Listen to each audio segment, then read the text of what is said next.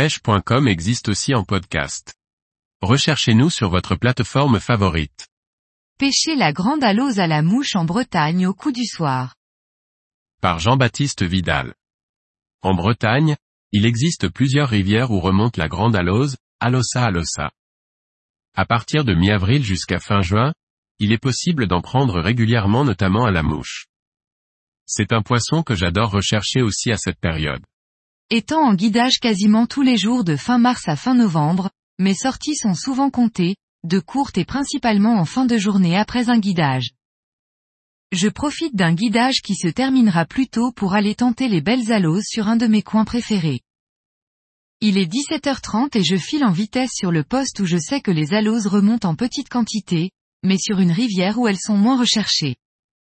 Les deux rivières de Bretagne où il se prend le plus d'aloses sont l'Aulne, 29, et le Blavet, 56, deux rivières canalisées. Cependant, dans certaines rivières de plus petite taille, il y a des remontées d'aloses qui se retrouvent souvent arrêtées dans leur migration par un barrage, un seuil, là où elles s'arrêtent chaque année. Je prépare mon matériel au bord de l'eau, comme toujours pour observer la rivière et voir si elle se manifeste en surface. En effet, les aloses marsouinent comme les saumons. C'est-à-dire qu'elles montent en surface et sortent la tête, puis le dos et la queue, même si l'on ne sait pas trop pourquoi. Je monte ma canne, une sage sonique de 10 pieds soit de 7 qui est bien pratique pour pêcher depuis le bord, lancer en roulée et combattre de jolies aloses. Ici, les aloses font entre 50 et 70 cm. C'est l'espèce la plus grande du genre Alosa. Ses cousines les feintes sont de plus petite taille.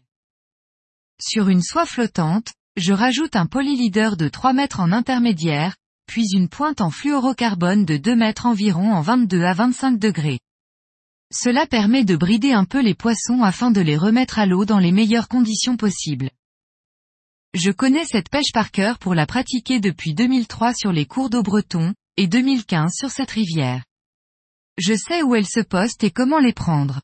Il m'a fallu quelque temps pour trouver comment les déclencher.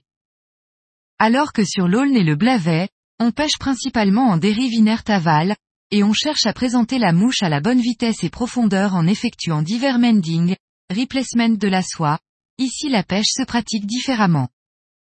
Le courant est bien moindre, et l'idée est de faire descendre la mouche puis la faire remonter progressivement vers la surface par animation de la mouche. Pour ce faire, je lance aval, perpendiculaire ou amont selon l'activité et la profondeur du coin puis j'anime par strip saccadé et cherche ce qui leur plaît. Si les eaux sont claires et ou basses, il n'est pas rare de les voir monter et prendre la mouche ce qui est souvent spectaculaire et très excitant.